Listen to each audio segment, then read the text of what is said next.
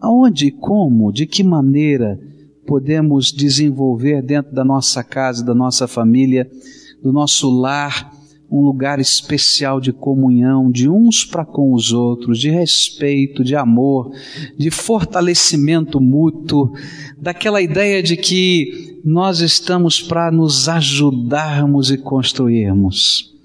Eu queria desafiar você a olhar para a palavra de Deus e ver uma família quebrada, mas que soube ser restaurada pela misericórdia e pela graça de Deus. E eu queria aprender com os passos dados aqui nesta restauração dessa casa, como é que podemos construir do nosso lar, na nossa família, um lugar de comunhão.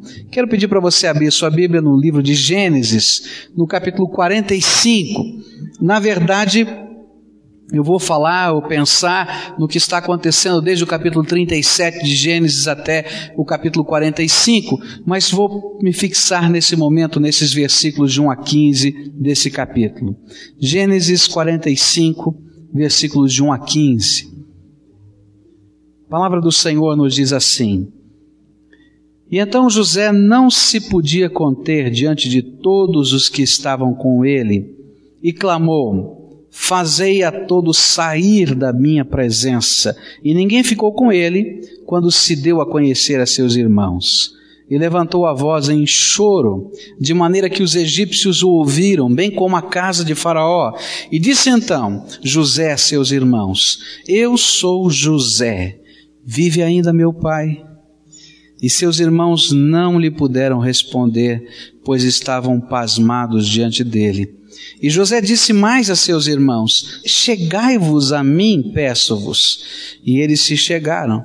E então ele prosseguiu: Eu sou José, vosso irmão, a quem vendestes para o Egito.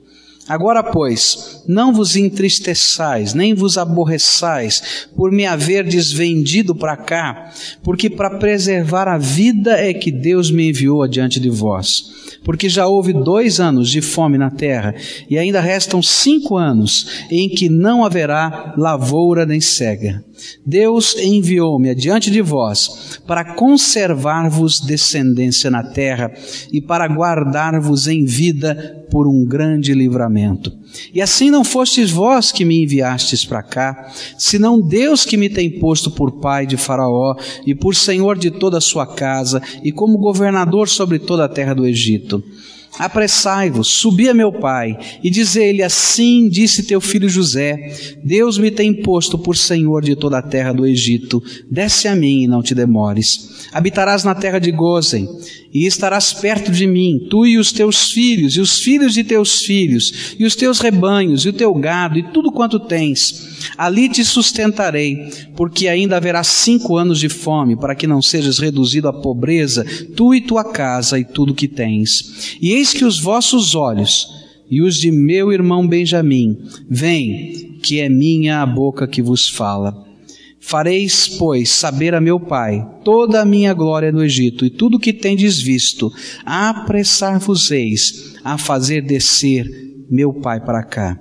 E então se lançou ao pescoço de Benjamim, seu irmão, e chorou, e Benjamim chorou também ao pescoço dele. E José beijou a todos os seus irmãos, chorando sobre eles, e depois seus irmãos falaram com ele. Você conhece essa história? É uma história de uma família quebrada, uma família que viveu uma série de situações esquisitas, estranhas, que quando lemos na palavra de Deus dizemos assim: mas será que isso acontece numa família? É interessante mostrar, a Bíblia mostrar para nós como a família dos patriarcas, a família dos homens de Deus, são famílias que precisam da ajuda de Deus ela vai sempre nos revelando os seus defeitos, os seus problemas e as intervenções da graça, porque sem as tais intervenções da graça, a nossa família sempre, sempre está à mercê apenas das circunstâncias que nos cercam e que às vezes nos derrubam no meio da jornada da vida. Mas quando eu olho para essa família, eu vou descobrindo que ela viveu tempos de palavras duras, e nós podemos ler lá em Gênesis 37, os irmãos de José falando palavras duras, dizendo: lá vem o sonhador, o queridinho do papai, olha a roupa dele, olha a condição, e ali então no meio da, daquela casa não, é, não havia um tratamento de comunhão, havia um tratamento de hostilização como talvez aconteça na sua casa, irmão com irmão às vezes brigando, não é? Discutindo por causa da camisa, por causa da roupa, por causa do sapato. Quem mandou pegar esse sapato? Quem mandou pegar essa blusa? Eu queria usar hoje. Não sei se acontece isso na sua casa, mas eu sei que acontece em algumas casas, não é? Palavras às vezes fortes. Depois daqueles sonhos, não é? E por causa de algumas atitudes de José, porque a Bíblia nos diz lá em Gênesis 37 que José contava tudo para o pai o que os seus irmãos faziam. E como ele tinha um, um elo de ligação mais forte com o pai, a Bíblia diz que os seus irmãos o odiavam, não tinha segredo, porque o papai Jacó sabia tudo, tudo, e então as palavras eram duras. No dia que ele apareceu com aquela roupa bonita que o papai deu para ele, que ninguém mais tinha, mesmo os irmãos bem mais velhos do que ele, já com família constituída, diz a Bíblia que o invejaram. Tinha inveja, dor no coração, ressentimento. E tamanho era o ressentimento que um dia conspiraram. Disseram: vamos matar esse cara. Não dá para aguentar esse moleque. Esse moleque é arrogante demais e na sua conspiração traíram, mentiram, decidiram não matar. E é interessante que na conversa deles, na hora de decidir mata ou não mata, eles estão dizendo assim: olha, matar a gente não ganha nada com isso, agora vender como escravo ainda sobra um troco. E aí então eles estão a conspirar, e tudo isso José está ouvindo, e faz parte do contexto da sua história e da sua família.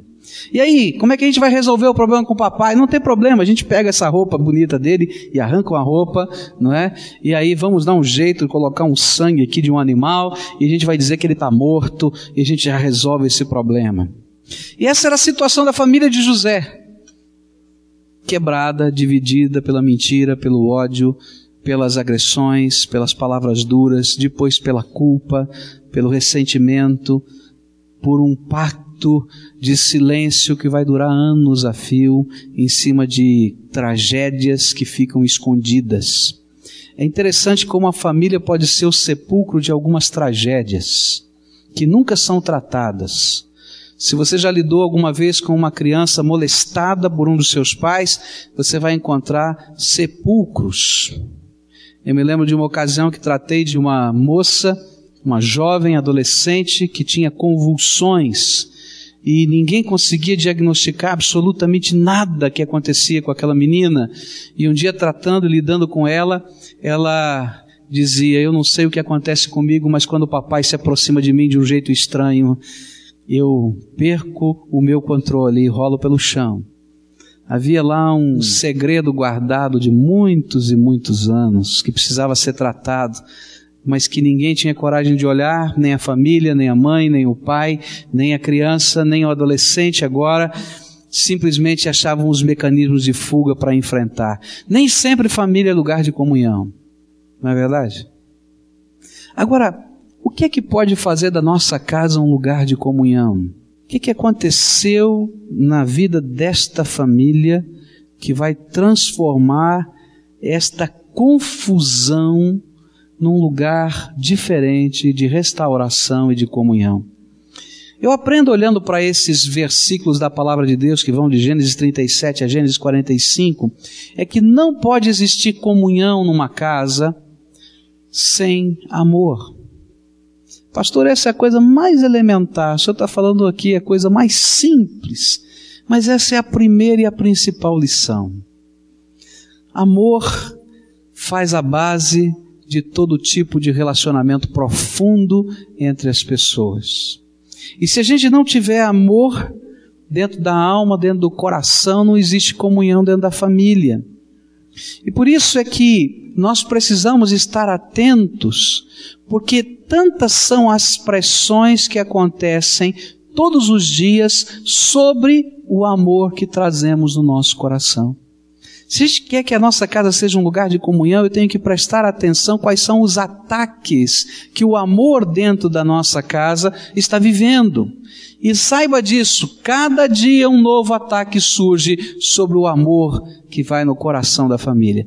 Se você vai perguntar, você ama seu pai? Amo meu pai. Você ama sua mãe? Ah, amo minha mãe. Mamãe ama filho? Ah, amo filho, pai. Ah, claro, esposa, assim. Mas cada dia estão acontecendo coisas que estão deteriorando ou enfraquecendo ou atacando a base desse relacionamento da família que é o amor.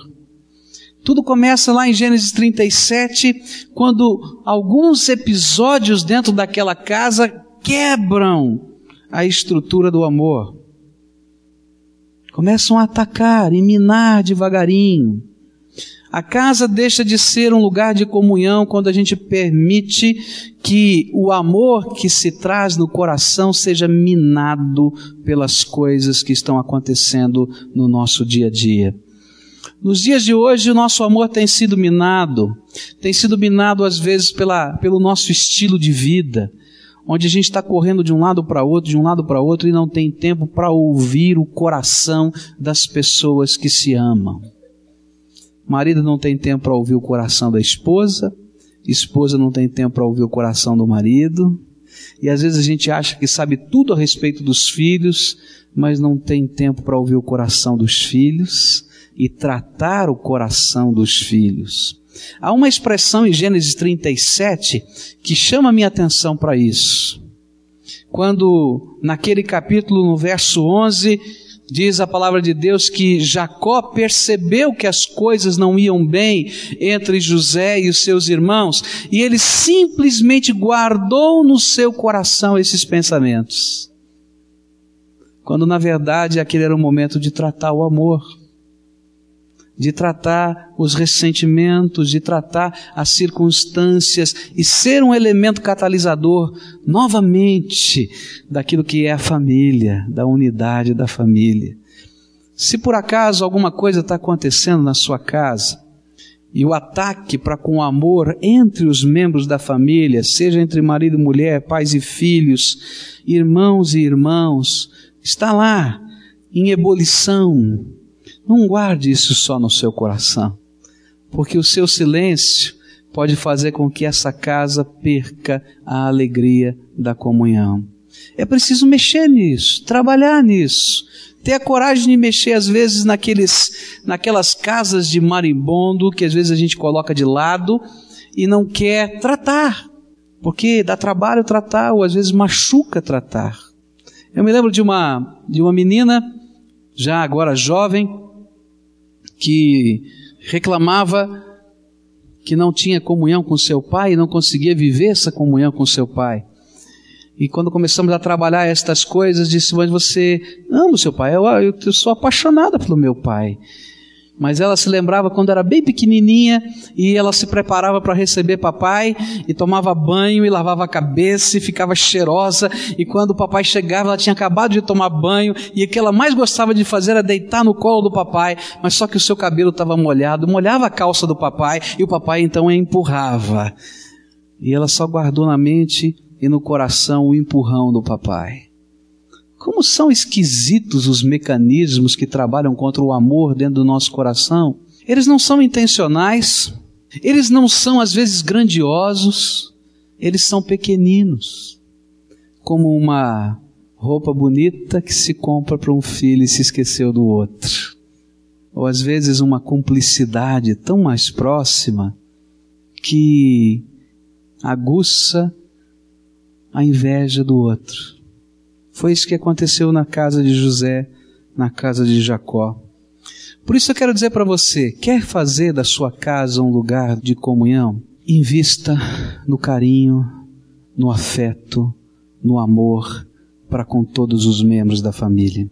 E se por acaso você perceber alguma coisa que não vai bem no carinho, no afeto e no amor, não guarde no seu coração, trate as feridas da alma. Porque só vai existir comunhão numa casa onde nós pudermos experimentar amor e dar amor. Cada um de nós precisamos nos sentir amados por aquilo que somos e não por aquilo que fazemos. Simplesmente porque existimos e não porque somos bons nisso ou bons naquilo, ou realizamos isso ou aquilo, mas simplesmente esse é o nosso lugar no mundo e por estarmos nesse lugar no mundo, somos queridos e amados. Não há comunhão nem alegria em uma casa onde as expressões de amor vão sendo devagarinho enfraquecidas pela vida. E para restaurar a comunhão é preciso trabalhar, mas trabalhar arduamente o afeto. Eu gosto de uma expressão no livro do Apocalipse onde Jesus fala da igreja que perdeu o seu primeiro amor. Lembra desse texto da palavra de Deus? Deixaste, abandonaste o teu primeiro amor? E ali naquele conselho do Senhor Jesus eu encontro o caminho de volta para restaurar amor. Ele diz assim: lembra-te de onde caíste e volta à prática das primeiras obras. Quero dizer para você, marido e mulher, que a vida tem atropelado que de repente você foi atropelado pela pressão, pela correria, pela falta de dinheiro, pelos não sei quantos filhos, pelo choro no meio da madrugada, pelo trabalho que tem que ser entregue no dia seguinte e você trouxe para casa e tanta coisa que aconteceu. Lembra-te de onde caíste, onde é que foi que as coisas começaram a se enfraquecer. Lembra e volta à prática daquelas primeiras coisas que apaixonaram o seu coração. No relacionamento da família, lembra onde é que as coisas começaram a mudar? Vai lá e começa de novo.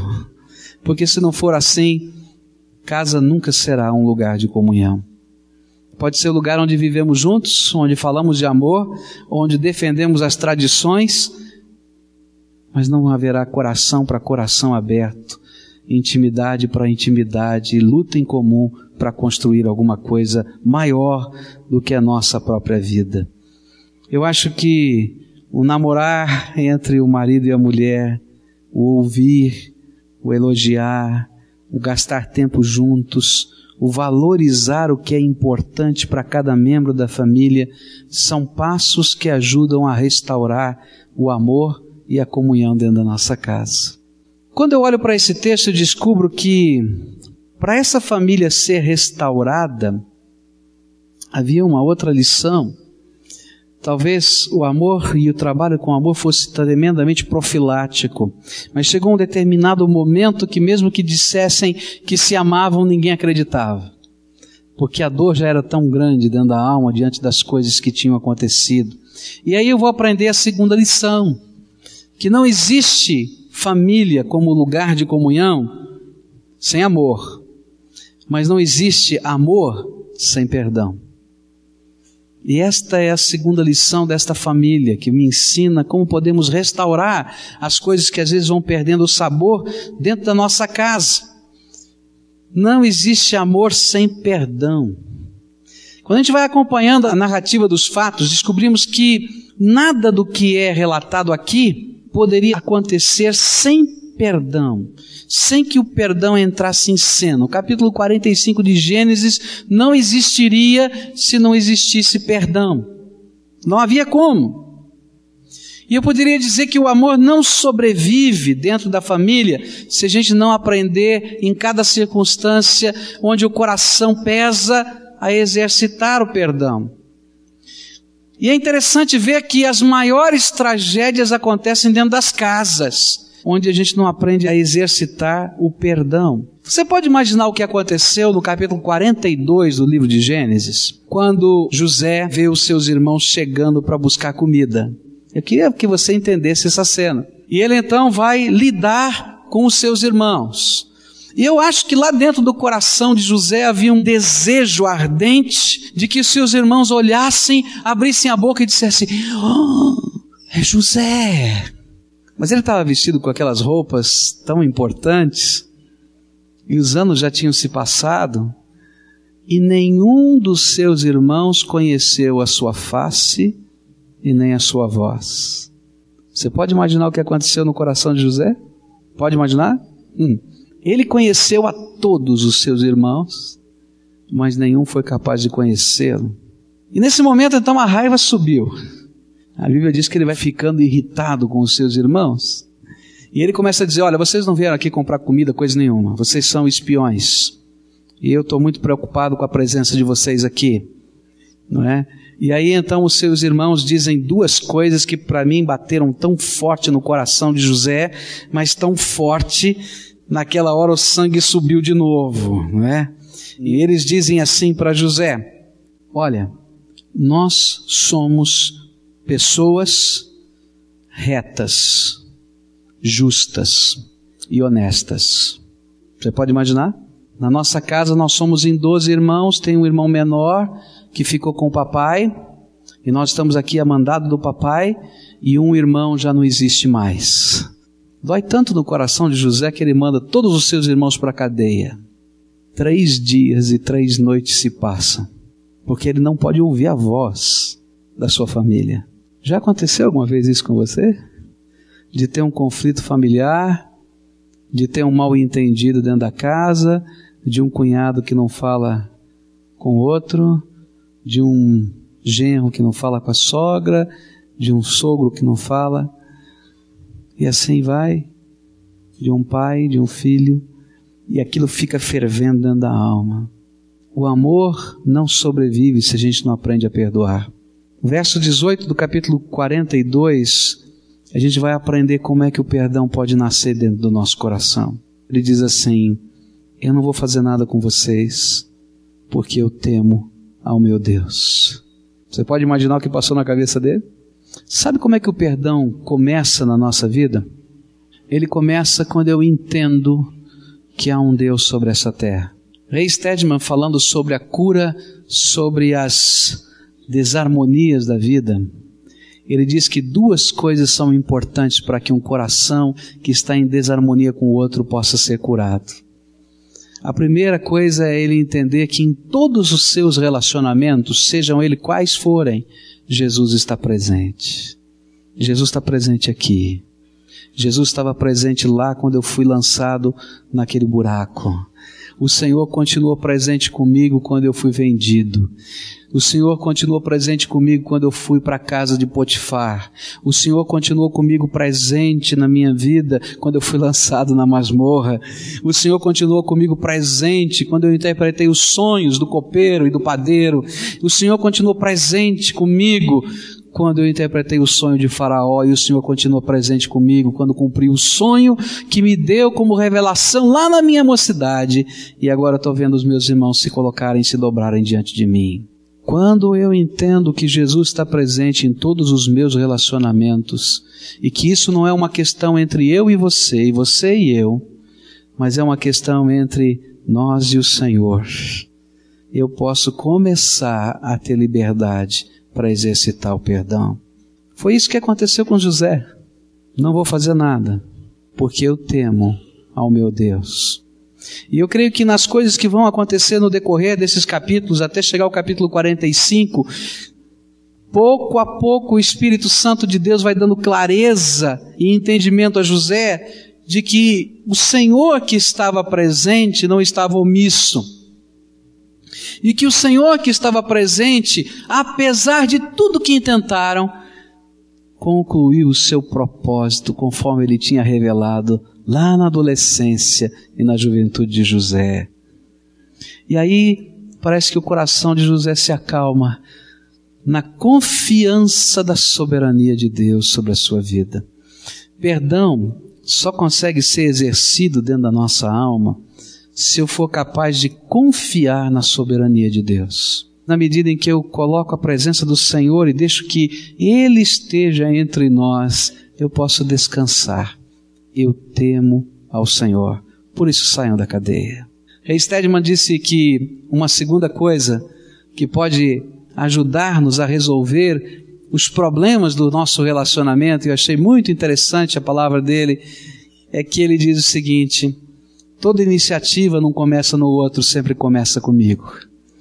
Se eu quero que as coisas se resolvam na minha vida, eu não posso esperar que o outro faça, eu tenho que dar o primeiro passo. Eu sou o primeiro. eu começo onde estou e com aquilo que eu tenho. E foi mais ou menos isso que aconteceu com José. José disse assim: Não vou fazer nada com vocês. E ali começam os atos de misericórdia de José. José talvez não tivesse com o coração livre naquele dia, mas ele decidiu por fé ser bom. Perdão é isso. Nem sempre o nosso coração está livre, desimpedido, mas há uma decisão de fé. Eu vou mudar de atitude. O mal que eu intentei eu vou transformar em bênção. E ele então manda encher os sacos de comida para sua casa. E sabe, ele mandou encher bem. A ideia que a gente tem é que era tempo de grande economia e que as coisas eram sempre medidas nos mínimos detalhes, mas os sacos daqueles irmãos estavam cheios até a boca. E mais, a Bíblia diz que ele não somente se contentou em encher os sacos de suprimentos e de comida, mas mandou de presente algo extra para eles comerem na viagem. Para não consumirem a comida dos seus filhos, que eram seus sobrinhos, e nem do seu pai que estava lá. E mais, sabe o que a Bíblia diz? Que ele colocou sacos de dinheiro, o dinheiro que eles trouxeram para pagar a comida, não é? Na boca e mandou costurar aqueles sacos para que aquilo fosse um presente. E quando eles voltam com o dinheiro dobrado para pagar e vão ao oficial e dizem assim: Nós, nós não queremos lesar ninguém, está aqui o dinheiro. Ele diz assim: Tudo o que vocês nos deviam, eu recebi. Isso quer dizer que José pagou do seu dinheiro, porque aquilo era a comida de Faraó, não era dele. Pagou do seu dinheiro para os seus irmãos que o lesaram. Eu queria que você abrisse a sua Bíblia em 42, capítulo 42 de Gênesis, versículos 21 e 22. Eu quero ler esses versículos porque eu creio que sempre que a gente se coloca no alvo de Deus e no propósito de Deus, Deus nos dá sinais da sua graça que corroboram e nos fortalecem. E para mim, os versículos 21 e 22 do capítulo 42 são aqueles, aquelas palavras de Deus que chegam ao nosso coração de maneira é, inesperada, mas que confirmam as atitudes da nossa alma. E diz assim a palavra de Deus: E então disseram uns aos outros: Nós, na verdade, somos culpados no tocante a nosso irmão, porquanto vimos a angústia da sua alma quando nos rogava e não o quisemos atender e é por isso que vem sobre nós esta angústia. E respondeu-lhes Rubem: Não vos dizia eu, não pequeis contra o menino, mas não quisestes ouvir, por isso agora que é requerido de nós o seu sangue. E eles não sabiam que José os entendia, porque havia intérprete entre eles. Você pode imaginar o que está acontecendo agora? Ah! Verso 24 diz o que vai acontecer. Nisso José se retirou deles e chorou. Ele não conseguiu aguentar. Obrigado, Senhor. Estou vendo algum sinal aqui da tua graça. As dores que nós carregamos na nossa alma criam dentro de nós o desejo de nos afastarmos, cobrarmos, machucarmos. A gente quer ver alguém sofrer, mas a nossa casa vira uma desgraça e um ciclo de desgraça se instala dentro da nossa família. Pode olhar, marido e mulher, pais e filhos, irmãos e irmãos. Um ciclo de desgraça acontece. Jesus nos ensinou para odiar os nossos inimigos, não é isso? Não, o que, que ele ensinou? Amar. Fazer o que com aqueles que nos maltratam? Abençoar. Mas se você quer construir alguma coisa que seja duradoura e que produza bênção, então aplique os propósitos do Senhor. Eu quero dizer uma coisa para você. Se este princípio não puder ser vivido na sua casa, você não vai conseguir viver esse princípio em nenhum lugar da face da terra. Porque se você não consegue fazer isso com seu esposo, a quem você amou a ponto de se submeter de dar sua vida, de entregar os melhores anos da sua vida para essa pessoa, de sonhar com ele, de passar lutas com ele, de dormir na mesma cama. Se você, marido, não consegue viver isso com a tua esposa, e se vocês não conseguem viver isso com seus filhos, e se vocês, filhos, não conseguem viver isso com seus pais, agora cuidado porque o ciclo da desgraça se instala quando a gente não vive isso. E o ciclo da desgraça envolve mentira, envolve um ódio que a gente não sabe como lidar com ele, que faz a gente fazer coisas que a gente depois se arrepende, mas é tarde demais. Faz a gente viver culpa e faz a gente guardar segredos intratáveis que consomem a nossa saúde e a nossa vida. Quando eu olho para José, eu descubro que quando desejamos fazer da nossa casa um lugar de comunhão, Deus se alegra, porque nós nos tornamos parceiros dele na sua obra. Ele diz: Que bom, vocês estão agora sendo parceiros do meu projeto. E aí damos liberdade ao Espírito de Deus de quebrar o ciclo da desgraça, de abrir a mente, de ampliar os lastros da nossa existência. Como é que Deus pode restaurar a sua casa? Como é que Ele pode usar você para começar o processo da restauração? Quando nós damos os passos iniciais da fé, as coisas começam a acontecer, porque o ciclo da desgraça, o espelho do ódio, ódio de lá com ódio daqui, ódio daqui com ódio de lá, quebra-se e começa um novo ciclo, o ciclo da graça, onde o Espírito Santo de Deus lança arrependimento, lança reconstrução, lança graça abençoadora. Como é que Deus pode usar a sua vida? Para instalar restauração. Não existe amor sem perdão. A terceira lição que eu aprendo nesse texto é que não existe perdão sem sacrifício. Não existe comunhão sem amor. Não existe amor sem perdão. E não existe perdão sem sacrifício. Eu creio que essa é uma das grandes razões porque é tão difícil para mim e para você perdoar. Porque aos nossos olhos, todo sacrifício já foi feito, nós já o fizemos, nós sofremos. Eu sofri demais. Quantas vezes já ouvi isso? Pastor, eu sofri demais com isso. Você vai pedir mais alguma coisa para mim? Não. Agora chega. O que nós queremos é que o ofensor sofra. Mas o pior é que não percebemos é que apesar de sacrificial, só o perdão faz cessar a dor. Só o perdão faz cessar a dor. José só conseguiu sacrificar os seus direitos para perdoar os seus irmãos e restaurar a comunhão com o seu pai e toda a sua família quando ele entendeu que Deus estava no controle, que ele era capaz de transformar o mal em bem, que o ciclo da desgraça na sua casa poderia cessar com o perdão.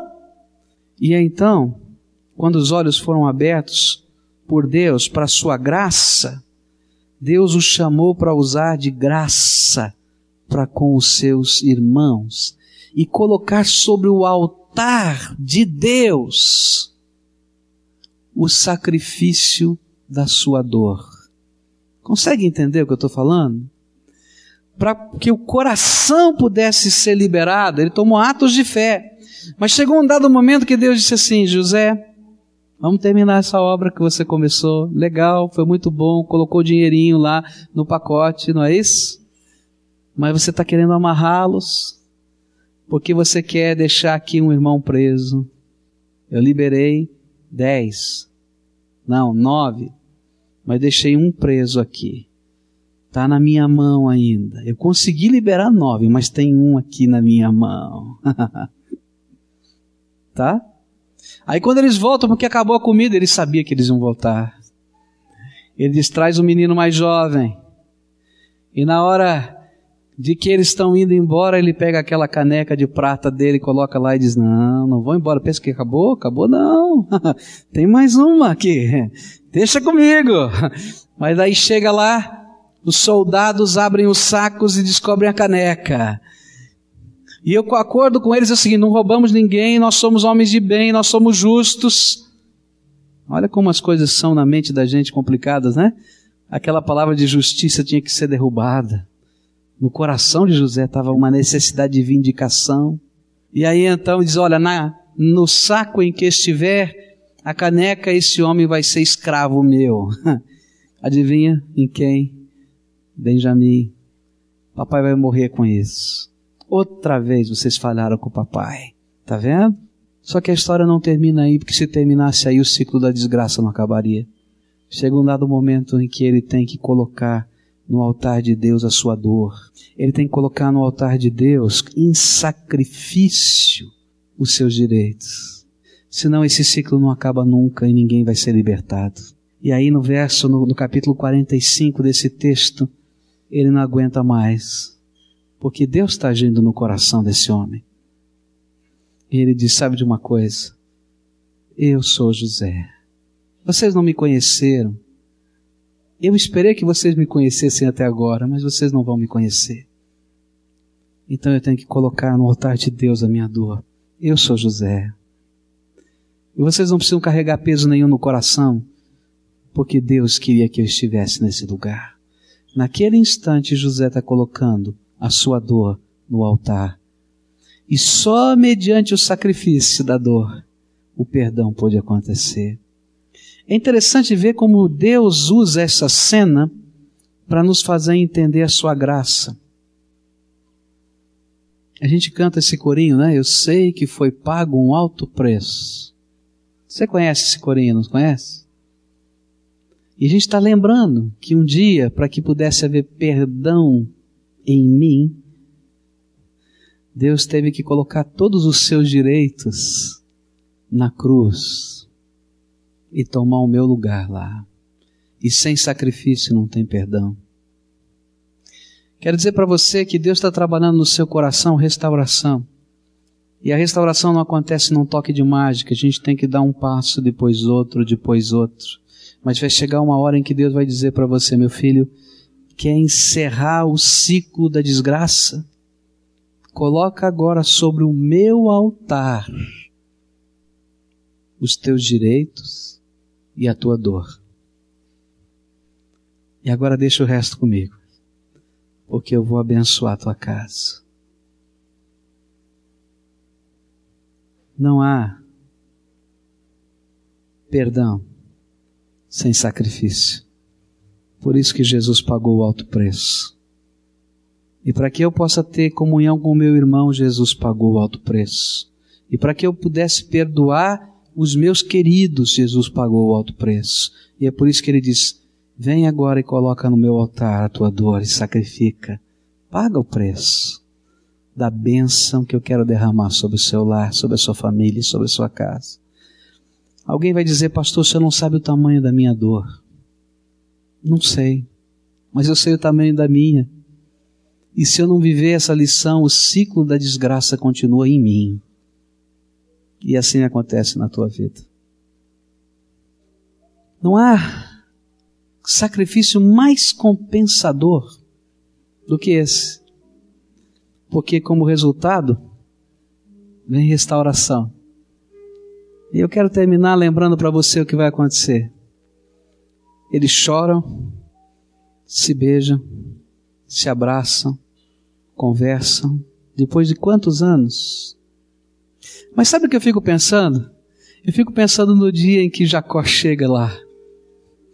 E José olha para a cara do papai, depois de tantos anos, já marcado pela velhice, sua barba branca. E eu posso imaginar as mãos de José passando sobre a cabeça de Jacó e na barba dele e chorando. E eu posso imaginar o soluço de Jacó olhando dizendo: Meu filho José, que roupa bonita que você está usando hoje, que lugar bonito. E de repente aparecerem os sobrinhos, as cunhadas, e a casa dele está cheia, porque até então a casa dele estava vazia. Enquanto a gente não aprende a restaurar, a amar, a perdoar, a sacrificar a dor, a minha casa está vazia e o meu coração está cheio de ódio, de ressentimento, de amargura. E tudo que a gente faz, por melhor que seja, ainda que a gente alcance todo o sucesso, está faltando alguma coisa. Por isso, a tua casa, a tua família tem que ser o lugar da comunhão.